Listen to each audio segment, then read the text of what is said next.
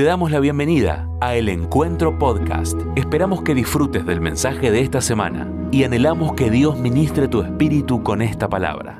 Se nos dijo ¿no? que cada año habría palabra de Dios para la iglesia y nunca se acalló la voz de Dios para esta iglesia. Y eso que a veces lo tomamos como algo de costumbre, es algo trascendente, es algo clave en la historia de la iglesia.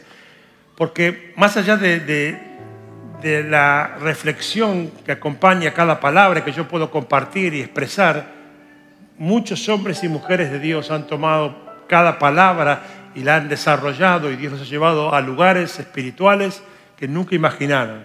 Y así pasó en este año, gracias chicos, ahora en serio, 2023, y hemos visto recompensas y hay cantidad de recompensas que tengo escritas en, en los testimonios que son impresionantes. Y así fue y así sigue siendo, ¿no? Que cada año, y, así seguirá siendo hasta cuando yo no esté presidiendo la iglesia, porque no es una cuestión de una persona, es algo que Dios decidió para nosotros, un favor que Dios decidió inmerecidamente para esta casa. Y capaz que lo harán igual que yo, diferente, no lo sé, y eso no es importante. Lo importante es que la iglesia tenga palabra específica de Dios que marque dirección porque ese es un gran problema de las iglesias cuando van para distintos lados y no se enfocan en lo que Dios quiere que hagamos. Así que yo bendigo el favor de Dios con esa palabra rema. Y lo otro que surgió también de una manera, con una torpeza mía, de una torpeza mía, Dios nos dio un secreto maravilloso.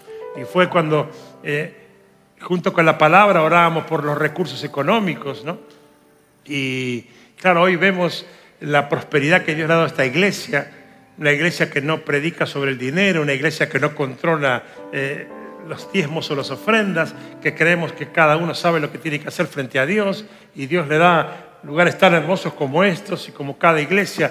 Todas las iglesias del encuentro están en este momento con su lugar propio. Eso es un milagro en medio de, de años y años de crisis económica. Todas las iglesias del encuentro tienen su lugar de reuniones propio y eso es algo milagroso. Y los ministerios y, las cosas que, veíamos ayer, veía el video de misión con la compra de, la propiedad este año y también eh, recién veía el de Guillón con la compra de la casa de, de Irigoyen y también escuchaba el de Canning. Me acordé exactamente de lo que vos dijiste, Paula, que el año pasado mostramos un render y ahora tenemos, ¿cómo podría decirlo espiritualmente? Esa bestia que hay ahí en Canning, ¿no?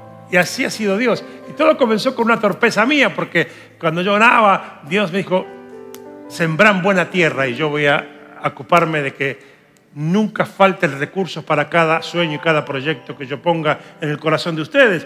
Y lo conté a la gente de Guillón, eh, que yo eh, en ese momento, eh, con los recursos que teníamos, la tesorera era Claudia en ese momento. ¿Cómo te extraño, tesorera Claudia? Porque tenemos... No, no, no está Carlita, no. Te quiero, Carlita. Eh, a veces me ofende, soné, no, no, era un chiste, Carlito. Pero ahí, con los recursos que teníamos, que eran muy escasos, muy poquitos, yo le llevé una ofrenda a un pastor que conocía de esta zona, que, eh, que me había impactado porque era un hombre muy espiritual, pero muy pobre, que ya está en la presencia del Señor. Y yo le llevé ese dinero, ¿no? Y recuerdo cuando fui a esa casa precaria donde él estaba, él se emocionó, se puso los ojos llorosos, me dijo, Dios mandó un ángel, y yo estaba agrandadísimo, ¿no? porque el ángel era yo. Eh, y, yo pensé, yo era muy inmaduro, era muy jovencito, yo pensé que todo eso era espiritual, así que vine re contento y agrandado de todos los elogios que este hombre me dio cuando yo le di la ofrenda. Pero cuando oré, bueno, ok, Señor, ya sembré en buena tierra, ahora cómo sigue la película, sentí honestamente muy fuerte, como un rechazo, como una reprobación, como que Dios me decía que no había entendido nada. Y entonces digo, ¿cómo es? Porque para mí eh, el concepto que yo había aprendido era que espiritualidad era equivalente a, pobreza. La persona espiritual tenía que ser pobre, no podía prosperar. Eso es lo que yo había entendido, ¿no? Y digo, esto que creo, creo entender ahora es completamente distinto. Entonces dije, bueno, ya estoy jugado, voy a probar. Así que otra vez juntamos un poco de, dinero y cuando teníamos un poco de ahorrado, Sí recuerdo en ese momento el monto exacto, porque era el equivalente a 100 dólares, porque yo compré 100 dólares con ese dinero y había un ministerio internacional que yo conocía al que lo presidía y esperé que viniera a la Argentina y cuando vino a la Argentina en un estadio, acá cerca por la zona de Lomas de Zamora fue el estadio. Y yo fui con los 100 dólares que me, parecía, me daba vergüenza porque era un ministerio muy grande internacional, pero cuando esa persona bajó de la plataforma yo con mi billete le dije, mira, te va a parecer ridículo porque es muy poco dinero para ustedes, pero yo sentí de parte de Dios ofrendarte esto y le di ese billete. Y entonces eh, eh, me, me, sorprendió porque él lo agarró y se le pusieron todos los ojos brillosos y me dijo, sí, económicamente es insignificante para nosotros, pero, pero no tienes una idea, no te lo puedo decir, pero es una señal específica que yo le pedí a Dios para una decisión que tenemos que tomar y Dios te usó de esta manera. ¿Saben lo que dice ahí? El momento, sin pensar, dije, bueno, y quiero decirte que hemos tomado la decisión de sembrarte este mismo dinero todos los meses durante un año. Yo dije, total, si la, iglesia no tiene plata, la pondré yo y algo haremos. Así que ya lo dicho, dicho está, se lo dije y lo hicimos. Y desde ese momento, las ventanas de los cielos se abrieron de una manera impresionante en la iglesia. Y durante 32 años, todos los años, sembramos en algún ministerio donde vemos a Dios respaldar y bendecir. Hace un año o dos atrás, no me acuerdo bien, sembramos en un ministerio que es el ministerio que yo conozco en la Argentina que más siembra en todos. Conocido por eso, por la generosidad. Y recuerdo cuando le dimos la siembra, ese pastor me dijo, es la primera vez en nuestra historia que recibimos nosotros una ofrenda. Siempre hemos sembrado nosotros. Y, y dice, quiero orar por ustedes para que Dios los prospere por esta siembra. ¿no? Y así ha sido durante 32 años y mientras eh, el equipo de finanzas no me diga que no, vamos a seguir haciéndolo, ¿no? sembrando en buena tierra, porque entendimos que lo, lo material, el dinero, no, es, no deja de ser espiritual, que la clave está en estar en el centro de la voluntad de Dios escuchar su voz, su palabra, obedecerla. Más de una palabra rema, yo quería cambiarla.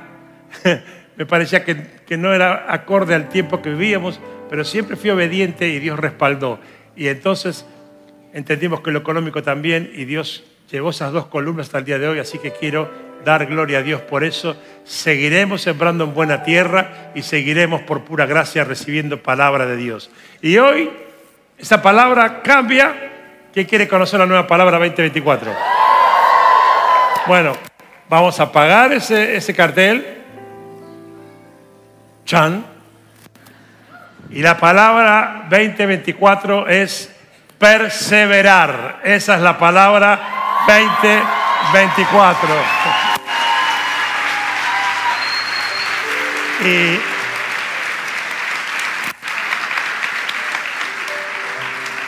Estoy emocionado. Salió todo perfecto. Muy bien. Y también por los que no saben, ¿no? También eh, cuando Dios da una palabra específica, eh, la primera de la historia de la iglesia fue santificación, santidad. Ahí atrás están todas las palabras en el umbral de, este salón de cada año, así que ahí la palabra recompensa pasará a ocupar un lugar ahí y y esta quedará para este año, hasta noviembre del año que viene. Y, claro, cuando es una palabra como esta, hay muchos versículos eh, que uno encuentra en la palabra, en la, Biblia, y en este caso sobre perseverar o sobre recompensa. Y también, la verdad, eh, que es difícil, porque a uno por ahí le gusta más uno que otro, así que lo que intento hacer es orar y que Dios me vaya mostrando hacia dónde quiere que yo, reitero, porque yo no soy el único aquí, así que seguramente los pastores y pastoras que predican acá con esta palabra, le voy a decir así, sacarán jugo y, será de bendición en distintas direcciones, pero ahí me toca escoger un texto que tenga que ver con lo que Dios me mostró a mí con respecto a esta palabra perseverar. Y el texto que, que, queda es este, que el Señor lleve sus corazones a amar como Dios ama y a perseverar como Cristo perseveró. Hay, hay una conjunción ahí de dos palabras que que son las que Dios me mostraba y yo no las lograba unir cuando oraba en los meses previos a, decidir esta palabra. Y, eran el amor, por un texto que muchos conocen, que después voy a leer, que dice que en estos tiempos, en los tiempos finales, el amor de muchos se va a enfriar. Entonces Dios me hablaba de, de crecer en amor y perseverar. Como consecuencia de ese amor incondicional, poder perseverar. Entonces, este, por eso quedó este versículo que nos va a acompañar durante este año, pero igual le voy a leer algunos otros que llegaron a la final, para que todos los puedan recibir. Eh, hace unos domingos atrás, unas semanas atrás, eh, compartí un mensaje que llamó Dar gracias activa la gracia. Y les conté a, los hermanos aquí en Guillón que era, esa era, era la palabra introductora para el día de hoy.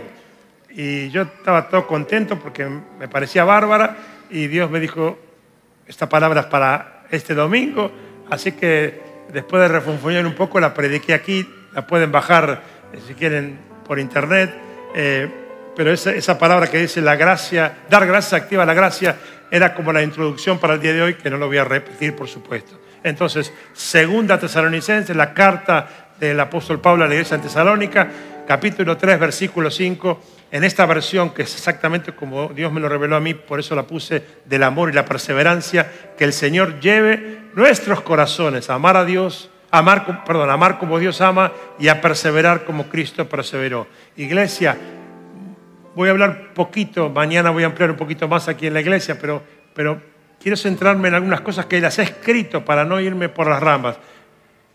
Cosas que, que Dios me decía, decirle esto a mis hijos, no te canses no te detengas. Que nada te frene. Seguí empujando. Y cuando hablo de empujar es porque a veces hay trabas, hay cuestiones, hay dificultades, a veces eh, se embarra el camino y cuesta empujar la carreta.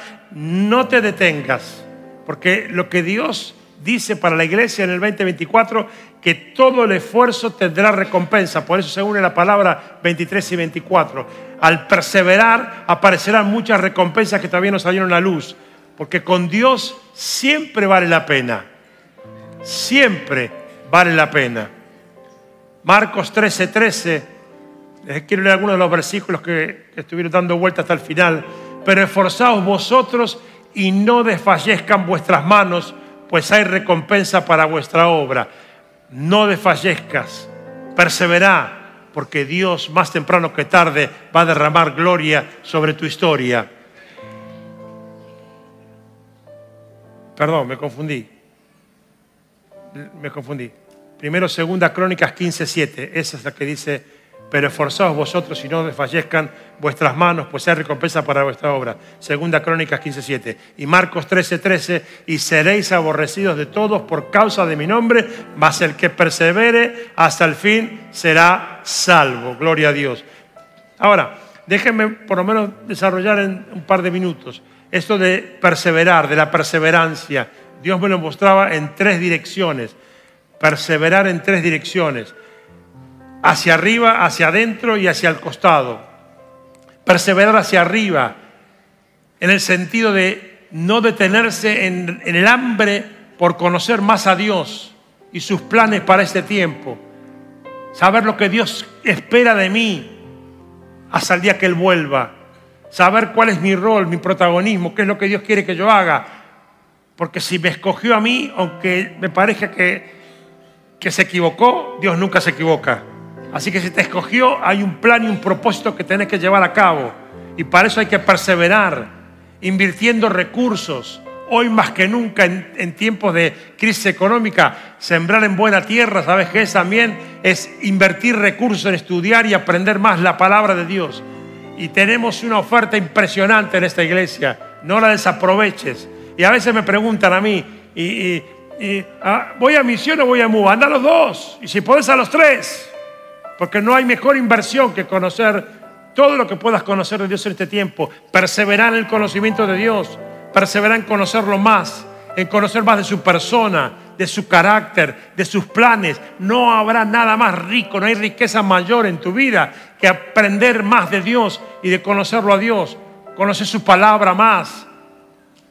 Hace poco, unas semanas prediqué, porque mejor que tu presencia y conociéndolo más a Dios, conoces más de su presencia y sabes cómo eh, no solamente escuchar lo que alguien se para acá y dice de lo que le pasó con Dios o de la intimidad con Dios o de su relación con Dios, sino hacerlo vos y hablar de vos con Dios. No hable solamente de lo que pasa con la iglesia de la cual sos parte o con los hombres y mujeres que ministran la iglesia. Crea tu propia historia con Dios, perseverando en conocerlo a Dios más y más, porque quiero decirte que Dios quiere dejarse conocer. Dice que a los que lo buscan de todo corazón, Él está deseoso de dejarse conocer. Y eso es lo que Dios dice a la iglesia esta tarde. Perseveremos hacia arriba en nuestra relación con Dios. Perseveremos hacia adentro. Me refiero a tu interior y a mi interior. En el gobierno del Espíritu Santo. En tiempos donde todo es un caos y sabemos que no va a mejorar la cosa, sino que va a empeorar. La receta, el antídoto para ser iglesia en ese tiempo es el gobierno del Espíritu Santo por sobre mi espíritu. Y para eso hay que pensar mucho más en lo de adentro que en lo de afuera. Mucha más oración, mucha más intercesión, hey, mucha más santidad. Iglesia, recibí una exhortación de amor de este Padre Espiritual. Cuidado, cuidado con las redes, cuidado con la pornografía, cuidado con los desvíos, cuidado con la vista, cuidado con las acciones, cuidado con las palabras. Es el tiempo de buscar la santidad porque ahí vive Dios. Yo habito en, en, la santidad y con el quebrantado y humilde de corazón. Hay que perseverar en la santidad tomando decisiones por Cristo sin condiciones, pagando los precios que haya que pagar. Perseverar en llenar tu interior de Dios. Y cuando perseveras en llenar tu interior de Dios, tu exterior encima recibe recompensa, porque Dios no es deudor de nadie. Pero que tu objetivo en los tiempos que vienen por delante, los años que tengas por delante, que tu eh, enfoque sea el menguar para que Cristo crezca en ti. En, en, en, disminuir cada vez más la carne para que crezca el espíritu dentro tuyo, porque ese es el mejor estado espiritual de aquellos que fuimos llamados por Dios. Así que perseveremos hacia arriba y perseveremos hacia adentro y también perseveremos hacia el costado, porque cuando mi relación con Dios es profunda e intensa e intencional y mi devoción interior se profundiza, transforma todo mi ser y entonces produce un gran milagro. Y el milagro es esto de amar como Dios ama y perseverar. ¿Por qué? Porque el milagro es que mi prójimo pasa a ser mi prioridad. Algo antinatural. Mi naturaleza es una naturaleza egoísta. Pero cuando yo persevero en conocer más a Dios, en conocer su palabra, en conocer lo que piensa, también en conocer más a su Espíritu Santo, en, en, en menguar para que Cristo crezca en mí, para que mi espíritu se debilite y el Espíritu Santo crezca, entonces produce un milagro que no tiene que ver con mi naturaleza, sino con la naturaleza de Dios. Me impregno tanto de, la naturaleza de Dios. La palabra ungir es impregnarse. La unción de Dios viene sobre mí y entonces mi prójimo pasa a ser una prioridad. Cuando escuchamos un testimonio, como el que escuchamos acá, de una familia rota que está restaurada y pasan aquí, ¿cuántos dicen, ya, yo quiero lo mismo para mí? Persevera y no decaigas, porque Dios también tiene restauración y restitución para tu vida. Entonces, dejo mi naturaleza egoísta y empiezo a mirar al de al lado, y no solamente al que amo, al, familiar o al amigo, sino hasta el que pasa por la calle al lado mío. Su salvación es mi gozo, se convierte en mi objetivo de vida y en mi alegría Quiero más de Dios, quiero conocer más a Dios, quiero conocer más sus planes, quiero crecer en mi relación con Dios y quiero agarrar y sacarle al diablo personas que se van al infierno sin Dios. Bendecir a otros, esto es una locura. Bendecir a otros se convierte en mi gozo. Cuando predicamos el domingo pasado aquí, el día del bautismo, y vemos personas que fueron salvadas, que ni las conocemos, ni sabemos sus nombres, pero se convierte en nuestro gozo. No necesito que nadie me motive para predicar, no necesito fórmulas mágicas de predicación para contar mi historia con Jesús. Puedo hacer obras de amor y de justicia como parte de mi estilo de vida, en lo cotidiano, Perseverar en la salvación de personas es un mandato de Dios. Entonces, déjeme agruparlo todo. Perseverar en la santidad, por favor, iglesia. El diablo anda como león rugiente a quien devorar, pero a quien resistiremos firme en la fe y huirá de nosotros, pero firme en la fe. Hay que perseverar en una vida de santidad, pagando precios, no solamente dos horas por semana, sino en lo cotidiano de cada día, pagar los precios de la santidad. Perseveremos en, la santidad, perseveremos en predicar la palabra, perseveremos en hacer discípulos, perseveremos en conocer más del Evangelio, mucho más. Convirtámonos en, en conocedores de la palabra de Dios y lo que Dios hizo, hace y va a seguir haciendo. Y por sobre todo, perseveremos en nuestra amistad con Jesús si, lográramos hacernos amigos íntimos de Jesús, muchas cosas nuevas descubriríamos en nuestra vida. Pero quiero ir, redondeando. Volvamos al texto. Poneme acá atrás, por favor. Otra vez, 2 Tesalonicenses 3:5. Que el Señor lleve sus corazones a amar como Dios ama y a perseverar como Cristo perseveró. Dos cosas ahí Amar como Dios ama y perseverar como Cristo. Perseverar en amar como Dios ama. Mateo 24, 12. Dice, habrá tanta maldad que el amor de muchos se enfriará. Está hablándole a la iglesia, no a lo del mundo. Romanos 12, 10. Ámense los unos a los otros con amor fraternal, respetándose y honrándose mutuamente.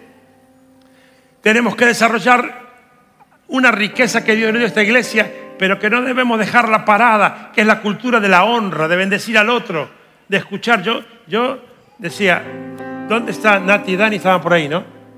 ¿Y dónde está el matrimonio de Canin, que dio testimonio? Por favor.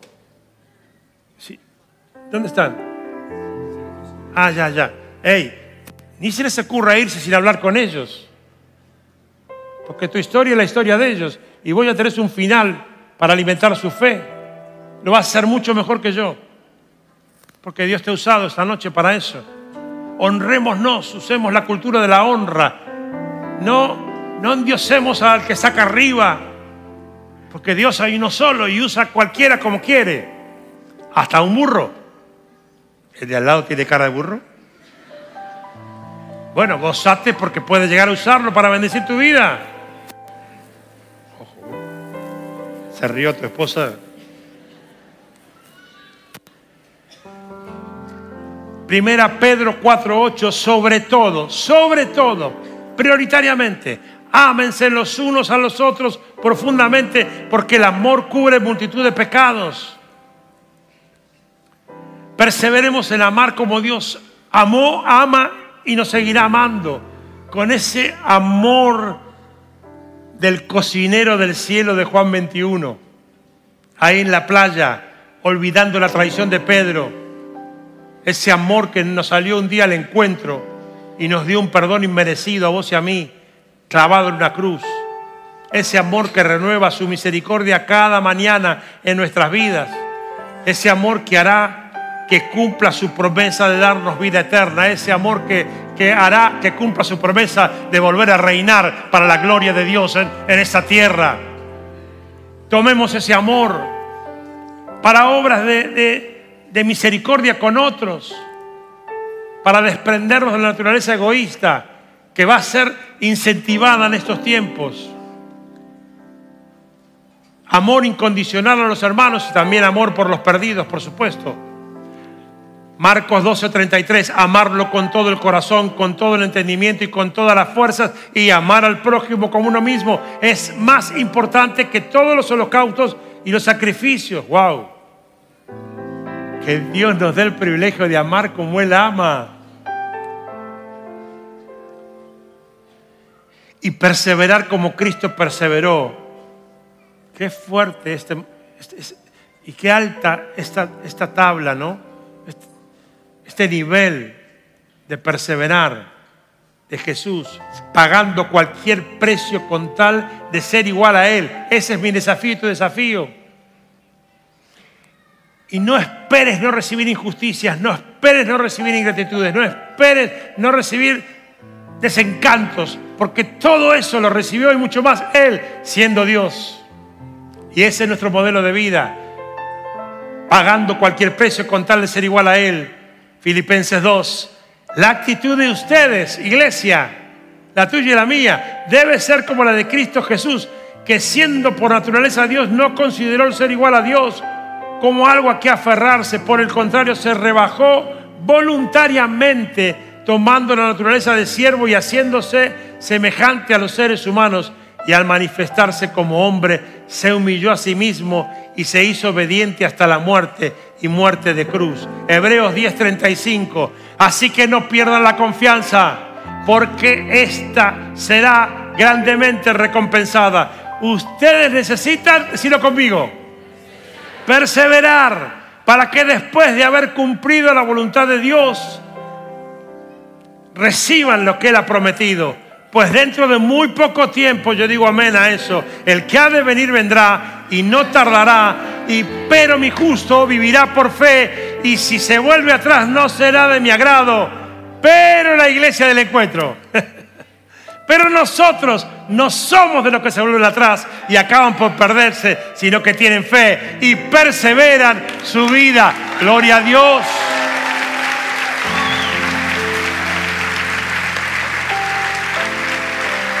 Jesús, Jesús perseveró en el plan del Padre y pagó con injusticia, con dolor de todo tipo con desencanto y con traición, entre otras cosas. Pero nada, nada ni nadie lo hizo dejar de perseverar y ese es nuestro modelo. Y nada ni nadie lo hizo dejar de perseverar porque él sabía que todo lo que Dios hace y todo lo que Dios permite tiene un propósito y siempre, siempre ayuda bien. Y eso es igual para vos y para mí. Iglesia, el encuentro, una sola iglesia reunida en varios lugares.